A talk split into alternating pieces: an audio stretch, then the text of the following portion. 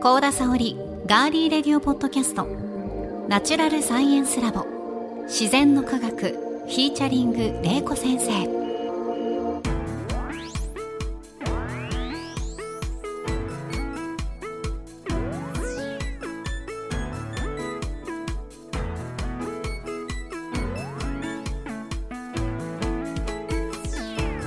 皆さんこんにちは。ガーリーレディオポッドキャスト。ガリレディパーソナリティの高田沙織です。ナチュラルサイエンスラボ自然の科学は元科学館職員防災士。農学博士の玲子先生に自然科学と自然現象である災害。その防災を聞き学ぶ。サイエンスポッドキャストです。土水昆虫宇宙食物理気象環境など自然科学の多彩なテーマをさまざまな視点で分かりやすく紹介しながら防災の知識や災害への備えを伝えていきます。それでは皆さんナチュラルサイエンスラボで私たちと一緒に科学しましょう。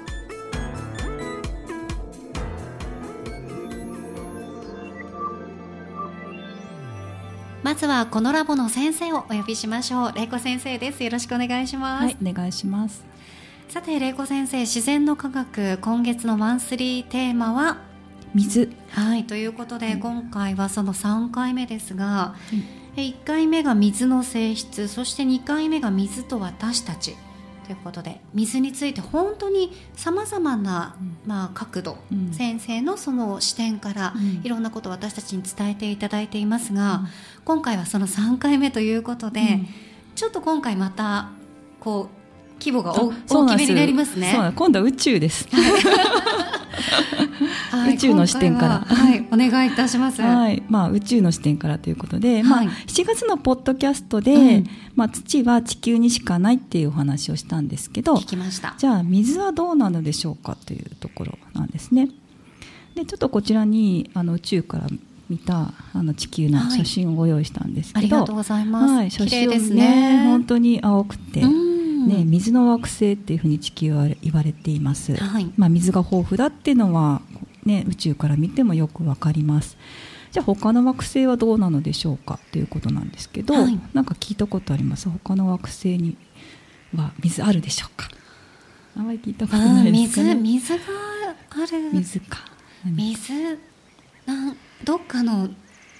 星にはあった気がします。そうですよね、まあ、なんとなくニュースでそうなんですよ。ちょっとずつね出てくるんですけど。あんまりなんかそのめちゃくちゃ興味を持ってうん。見てないと、うん。やっぱりこあ流そうですして聞いちゃいますよね。はい。そうですね。実はあの水っていうのはあの地球だけではなくて宇宙に宇宙っていうかですね他の惑星にも実はあることが分かっていてう、はい、実は火星には氷の状態水ではなくて氷の状態であるということが分かっています。ちょうどはい極の、にあの地球の北極とか南極なんで極の部分にあるはいはいはい。氷としてあるっていうことが分かっていて、はい。あと土星の衛星ですね。エンケラドスという衛星があって、はい。そこには水、まあ、氷の状態であることが多いんですけどこれも氷の状はい態なんですね。氷であるっていう可能性が分かっています。はい、であとは小惑星探査機はやぶさっていうのは聞いたことありまはい、すかありますあります。はい。ではやぶさ2っていうのが、うん。あのえー小惑星リュウグはい。ウを調査して、でそこには小惑星にも水があった痕跡があったということが分かっています。なので、えー、と地球だけではなくて宇宙にも水があるということなんですけども、あのこれだけ、まあ、宇宙から見ても分かるぐらいたくさんの水があるのは実は地球だけなんですね。はい、はい、じゃあなんでこんなに、えー地球に水が存在するのかということなんですけれども、はい。まあ、一つのあの要因としてはあの太陽との距離なんですよ。で、まあ、これねあの太陽が中心にあって、えー惑星がありますよね、はい、えー水星金星地球火星木星土星とかあるんですけれども、あのーまあ、実はですねこの太陽の周りを回る惑星の表面温度っていうのは、まあ、太陽から遠くなるにつれて低くなりますよね。うん、であの水星は実は何度かというと、はい。350度。これ表面温度の平均なんですけど350度もある。350度もあるんですか？そうそうそう、え。ー、でその次はあの金星が200度、うん。水どうなってますかね？干からびません？ねえねえないんですよ、はい。ですよね、ね水はあの、えー水蒸気、まあ、はい100度以上で水蒸気になってしまうけどこんなに気温だったら水はね、うんあのね。ないんじゃないかと思うんですけど。で地球は平均温度は15度、15度なんですね、まあ、水が当然あるようなはい温度ですよね、じゃあ火星は何度かというと実はマイナス30度。あーこれは逆に凍っちゃいますね、そうですね。だからさっきあの火星には、まあ、氷があるんじゃないかって言われてたんですね。であとですね木星土星あるんですけど、はい。まあ、これは実はあの大陸がなくてのガス惑星って言われているもので本当にガスしかできてないんですよ、はい。ガスでできてるので大陸がないんですよ、うん、なのでまあ水はないのかなと思うんですけど一応温度としては、えー木星はマイナス130度土星は150マイナス150度。で全然温度がね水が存在できないようなあ例えば凍ってるような温度はい。でしかないので、実はあの地球の周りはの地球があの太陽からちょうどいい距離に地球があるので実は水が存在できるっていうことなんですよ。たまたまねちょうどいい距離だったんですよ。そういうことですよね、うん。でこれはハビタブルゾーンというふうにも言われてるんですけれどもハビ？タブル生きていけるっていうかね。ハビタブルゾーン。うんハビタブルゾーンっていうふうにも言われていて、まあ、ちょうど水が存在しうるはい。距離に太陽からの距離に地球がある。だからこそ地球は水が豊富な惑星であるというはあことなんです。で、まあ、あの地球でも温度は、ね、場所によっていろいろ違うんですけれどもあの実はあの最も暑い地域っていうのがあって、えーこれがイランとか中近東の方なんですけど、まあ、夏の最高気温何度ぐらいとか思います。45度とか。45度。そうですね。だから、まあ、実は最高気温は54度。もう暑い。今今も40度ぐらいになるけども。いやなんかすごいですよね。それだけ温度は上がるんですけど、はい。でもまだ水は液体の状態ですよね、そっか、うん。そのどれぐらいの状態になったらもうねうん、え100度とか。100度はね実は超えないですね、地球上では。あやっぱそうなんですね、うんうん。でインドでも去年あの、ね、記録的な熱波があって、熱実は49度を超えたんですけど、うん。まあ、なんか私が見たのはアスファルトが溶けたりしたっていう映像を見たんですけどあの、まあえー、とまだ水の状態であはい。るっていうことなんですよね。でじゃあ最低気温は何度かというと南極のロシアロシアの基地で記録されたんですが大何度ぐらいだったと思います、マイナスうん。4それこそ、えっとさっきのごイランが54度でしたっけ、うんうんうんだからマイナス50度ぐらい。はい、実はあのマイナス89.2度っていう記録があるんですけど。マイナスあはい89.2度、はいはいまあ、それだけ寒くてやっぱり氷なんですけどね、まあ、入った液も凍るぐらい、あなんですあそうけどですよね。すごいはいまあそういうふうにちょっとねあの地球上で差はありますけど、はい。実でも平均気温は15度で保たれてるっていうことなんです。であの実は海の温度っていうのはあんまり変動がなくて、はい。えっと、海水でもあのマイナス2度から36度ぐらいに保たれてるんですよ、マイナス2度から36度、はいはい、マイナス2度っていうのはあの塩水が凍る温度が実はマイナス2度なので、はい。はい、あの海の水って結構安定していてあのそのぐらいに保たれていて、まあ、だから水があの、まあ、液体としてうまく存在できるようなあの気候であるっていう地球はそうなんですね。はい、であとですねあの地球はあとですね水が存在理由する理由としては、まあ、地球は程よい大きさであるのであの重力がありますよね。はい。ものがこう、えー、とニュートンとかがねリンゴを投げると落ちるっていううんはい。重力、あとはあの地球がこうぐるぐる回ってるんですよね。回転しあのしてるので、はい。まあ、遠心力によってあの水を表面に保持できるっていうのがありますじゃあですね水が保持できなかったあの私たちの一番近くの衛星があるんですけど何だと思いますか？私たちの一番身近な衛星空に見える夜見えるもの、月、はい、月ですね、はい、水がほとんどない。と言われていて、はい、実は保持できなかった衛星が月です。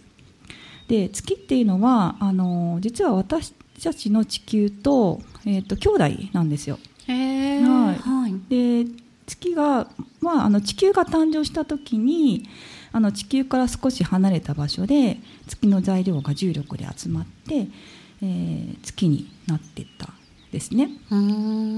でじゃあなんで月はなくな水がなくなってしまったかというと、うん、そうですよねあの月はですね地球よりすごくちっちゃいんですよ。はい、であの質量としてもあの地球の100分の1ぐらいちっちゃくって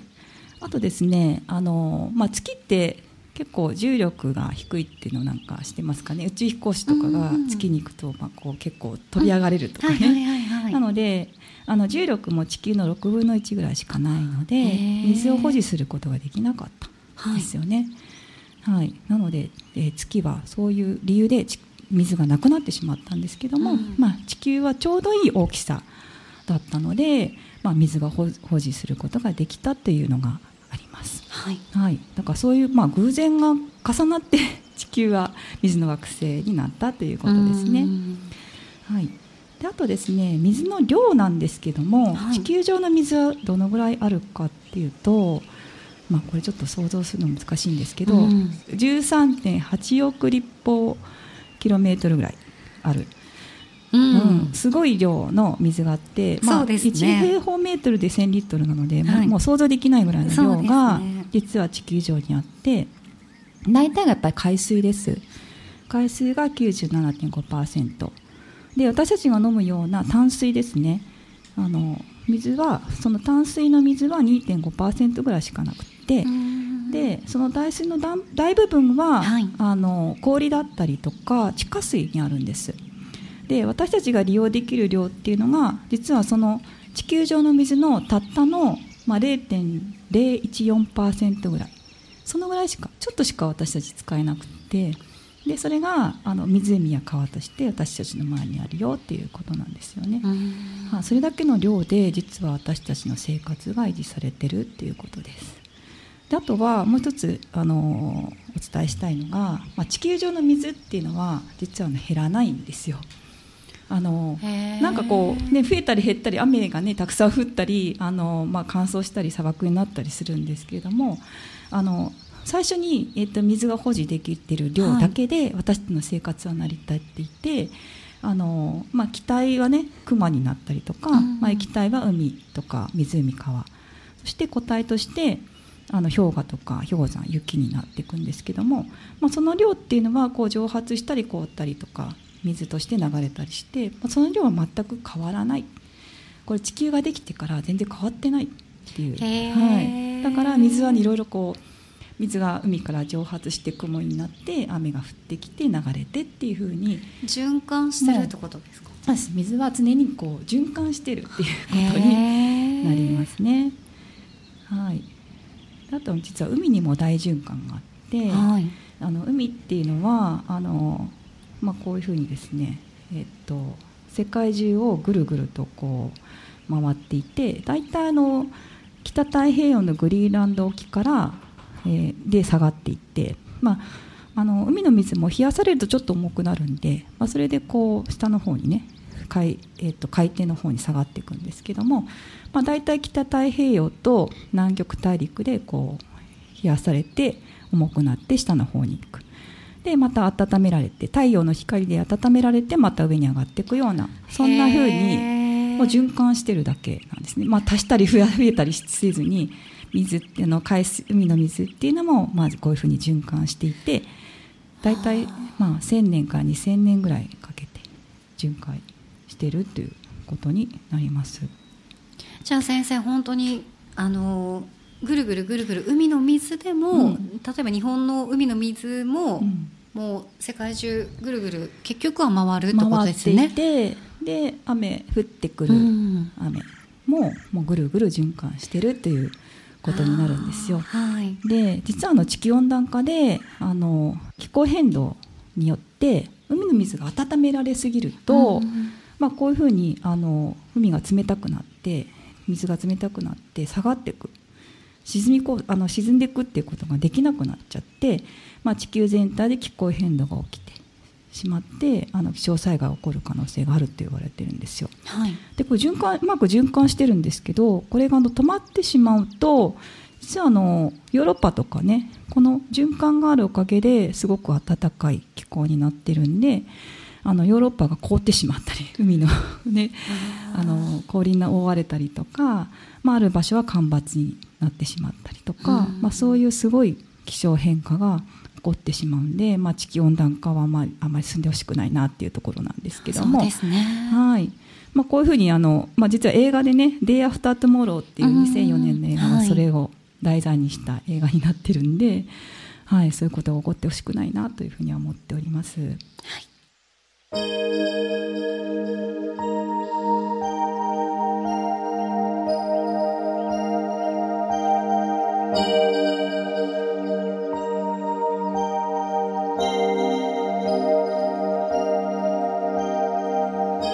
回はここまでで。はい、そうですね。はいということですね続きはぜひ皆さん次回お楽しみにしていていただきたいと思います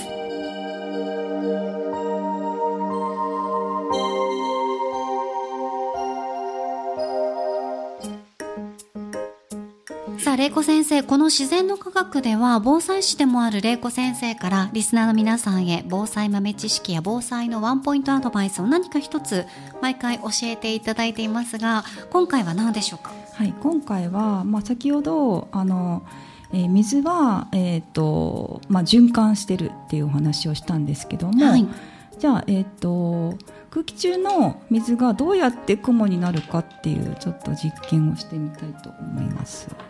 はい、で、えーとまあ、雲は空気中のあの水蒸気が冷やされて目に見える水滴になったものが実は雲なんですけれども。実はこの中にちょっとねペットボトルですね、はい、これ500ミリリットルのペットボトルでもうおそらくこれ水蒸気が中にねいっぱい入ってるんじゃないかなと思うんですけども。うんうん水本当にちょこっとですね。ちょこっとね、うん、まああの中をね、えー、っと、はい、水蒸気でいっぱいするために、うんね、少しだけ水入れてますね。うん。はいでこれに靴消臭スプレーを、はい、入れたいと思いますね。はい、これが雲の元。で入れました。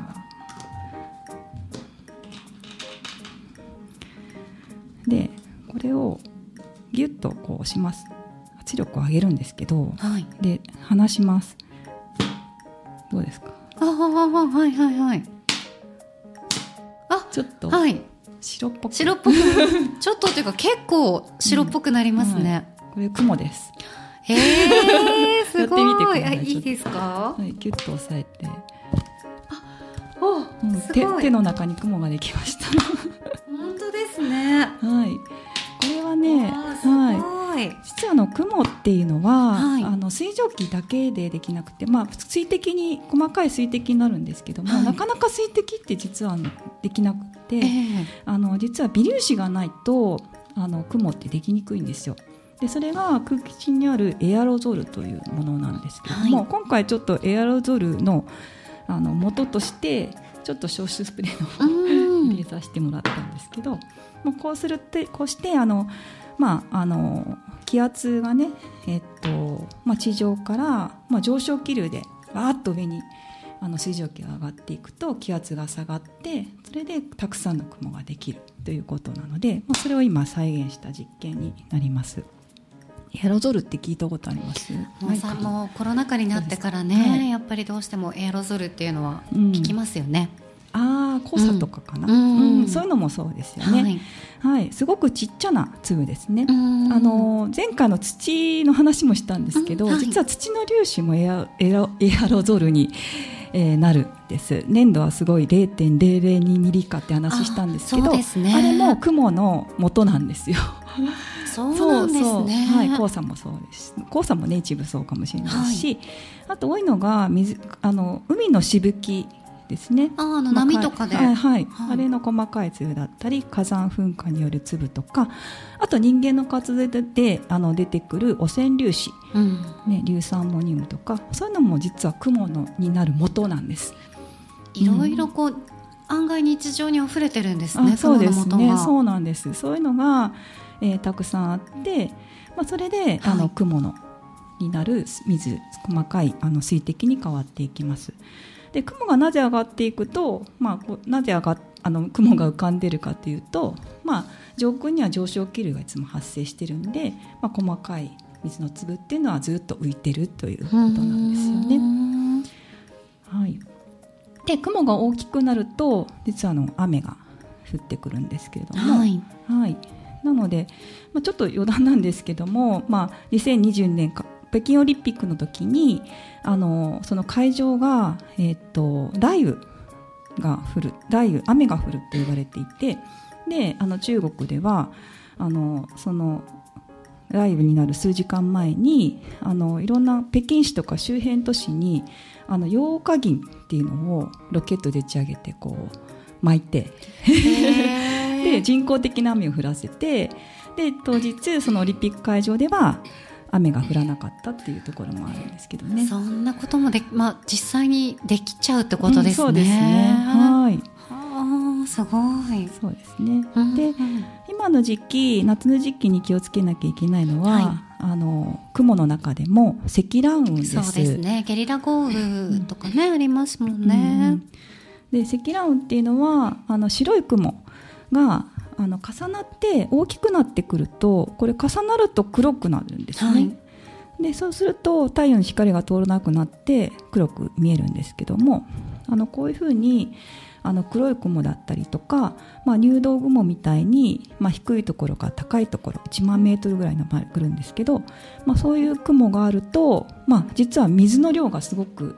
あの上空にたくさんあるということなので大雨が降ってしまう。はいなので、まあ、そういう雲を見つけたら雨を防げるような頑丈な建物などに避難した方がいいかなというふうに思っています。まあ、本当にこの夏っていうのは今先生が最後に言われたように、まあ、避難した方が積乱雲とか見つけたら避難した方がいいよとおっしゃいましたけど、うん、本当についさっきまで綺麗に晴れてたのにこの黒っぽい雲の塊がやってきた時の一時的なその雨量雨量の凄さっていうのはやっぱちょっと災害級のものも多いですもんね。はい。だんだん降ってくるとねあのそういう黒い雲が近づいてくると、ちょっと冷たいこう空気がねかります。ひんやりした空気が来る、はいはい、流れますよね。感じるんで、まあ、そういう時は本当に気をつけてほしいと思います、ね、そうですね、はいあとは同じようにあのそういう時には竜巻注意情報が出たりとか、ね、しますので、うんうん、またねあの今の先生の話にもあったように天気予報をちゃんとチェックしながら、うん、そういった警報や注意報も一緒に合わせて忘れずに見てほしいですね、そうですね、はい、はい、先生ありがとうございました、はい、ありがとうございます。